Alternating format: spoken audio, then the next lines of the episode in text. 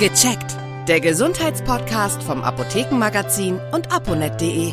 Hallo, ich bin Sabine Sebald und ich bin verbunden mit dem Chefredakteur von aponet.de und das Apothekenmagazin, Peter Erik Felzer. Guten Tag. Guten Tag.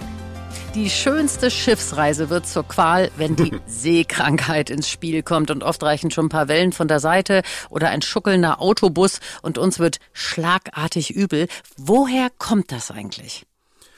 Prinzipiell ist es ja, trifft die Seekrankheit nicht jeden gleich stark. Ich erinnere mich noch, ich war vor vielen Jahren, da war ich noch Teenager, mit meinen Eltern auf der Hurtigrute unterwegs, diese Postschifflinie in Norwegen. Und da war man Nordnorwegen, da wurde es ein bisschen welliger. Und ich weiß noch, meine Mutter, die lag gequält in der Kabine.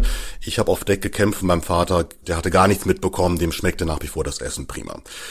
Grund dafür für diese Krankheit ist, dass es quasi widersprüchliche Sinneseindrücke gibt. Zum einen, man ist auf dem Schiff und das Schiff bewegt sich hin und her, aber man schaut auf den Horizont und der Horizont bewegt sich gar nicht. Und damit kommt bei vielen das Gehirn nicht klar und das Gehirn reagiert damit mit Übelkeit, dass man sich auch erbrechen muss und es geht einem dann nicht gut und nach ein paar Tagen gibt sich das aber meistens wieder. Dann hat das Gehirn diese verschiedenen Eindrücke, mit denen es erst nicht klarkommt, kommt damit wieder klar und dann ist einem auch nicht mehr übel. Gut, ähm, das heißt dann also, ich könnte theoretisch vor einer Reise oder auch vor einer Seereise einfach an ein paar Dinge denken und mich quasi vorbereiten. Was sollte ich zum Beispiel nicht essen, um es meinem Magen etwas leichter zu machen? Überhaupt etwas essen und trinken ist wichtig, weil selbst mit einem leeren Magen kann einem schlecht werden. Wichtig ist, nicht zu schwere Dinge essen, eher leichte Kost, ein bisschen Gemüse, ein bisschen Obst, je nachdem, was man auch mag, oder ein Joghurt. Am besten auf Alkohol auch eher verzichten, auch auf anregende Getränke eher verzichten, wie Kaffee Kaffee und äh, generell schauen, was man verträgt und was man dann gut essen kann. Wo ist denn auf dem Schiff der beste Platz, wenn ich zur Seekrankheit neige? Da ranken sich ja auch viele Mythen drum, dass man sich vorne, hinten, in der Mitte aufhalten soll. Wo ist jetzt der ideale Platz? Beim Schiff ist die Stelle, wo es sich am wenigsten tut, der Platz in der Mitte. Mhm. Dort schwankt es am wenigsten und am besten auch an Deck gehen, weil die frische Luft tut gut und man kann auch ruhig auch mal die Augen zwischendurch zumachen, das lenkt ein bisschen ab und das beruhigt auch. Wer nicht an die frische Luft möchte und sich wirklich ein bisschen elendig fühlt, kann sich auch in die Kajüte begeben und hinlegen und auch einfach versuchen zu schlafen. Beim Schlafen ist man nicht so häufig seekrank. Okay, und wo ist es jetzt am besten? Im Auto oder im Bus oder im Flugzeug? Wo sitze ich da am besten? Also ein Ratschlag, den mir das Schiff gegeben hat, der geht natürlich im Flugzeug, im Auto oder im Bus natürlich nicht, sich an Deck setzen nach draußen. Also in 10.000 Meter Höhe im Flieger fällt das schwer. Im Flugzeug gilt es ähnlich wie im Schiff, am besten einen Platz in der Mitte nehmen, möglichst nah an den Tragflächen, da schaukelt's auch am wenigsten. Im Bus ist der Ratschlag ein anderer, am besten ganz nach vorne sitzen. Man kennt das noch früher von Klassenausflügen, die coolsten saßen immer hinten, aber nein, für die Reiseübelkeit ist es besser, wenn man ganz vorne im Bus sitzt, da hat man auch einen Blick auf die Straße, das beruhigt zusätzlich. Und im Auto gilt ein ähnlicher Tipp, nicht auf die Rückbank, sondern besser auf dem Beifahrersitz. Auch da sieht man die Straße, hat einen Blick nach vorne und auch das beruhigt. Und generell bei Bus und Auto gilt, wenn man Pausen macht, ruhig mal rausgehen, sich die Beine vertreten. Auch das wirkt gut gegen die Reiseübelkeit. Stimmt es eigentlich, dass Lesen nicht gut sein soll?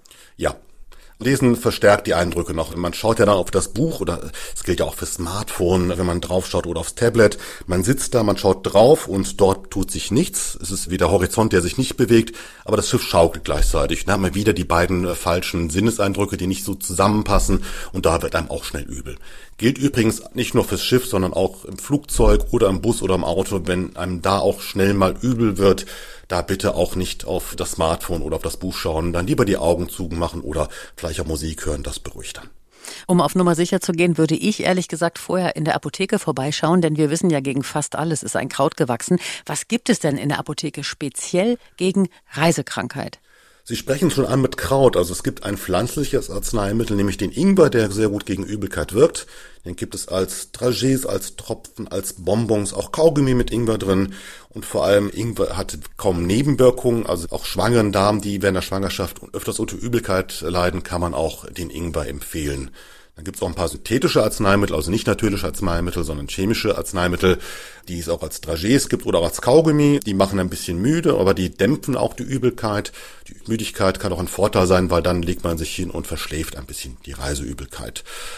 Teilweise manche schwören auf Akupunktur, manche auf Magnetarmbänder oder ähnliche Dinge. Das muss man ausprobieren, da gibt es keine eindeutigen Belege dazu. Aber die wichtige Nachricht ist ja schon mal, dass es besser wird, wenn man ein paar Tage überstanden hat. In der Regel wird's nach ein paar Tagen besser. Der Körper gewöhnt sich an die, an die Reisekrankheit, verarbeitet die besser. Das ging schon dem Admiral Nelson so. Der ist ja auch, war ein großer Seeheld, aber dem wurde auch die ersten Tage immer speiübel. Das war ihm immer total peinlich, weil er dachte, dass alle Matrosen ihn auslachen. Aber nach drei, vier Tagen hat er seine Seebeine wieder gewonnen und ihm war auch nicht müde. Vielen Dank. Das war Peter Erik Felzer, Chefredakteur von aponet.de und das Apothekenmagazin. Bis zum nächsten Mal. Bis zum nächsten Mal. Danke. Tschüss. Viele weitere Tipps und Informationen für Ihre Gesundheit lesen Sie online auf www.aponet.de und alle 14 Tage im Apothekenmagazin, das Sie kostenlos in Ihrer Apotheke bekommen. Danke für Ihre Aufmerksamkeit. Bis nächste Woche zur neuen Folge von Gecheckt. Der Gesundheitspodcast vom Apothekenmagazin und aponet.de.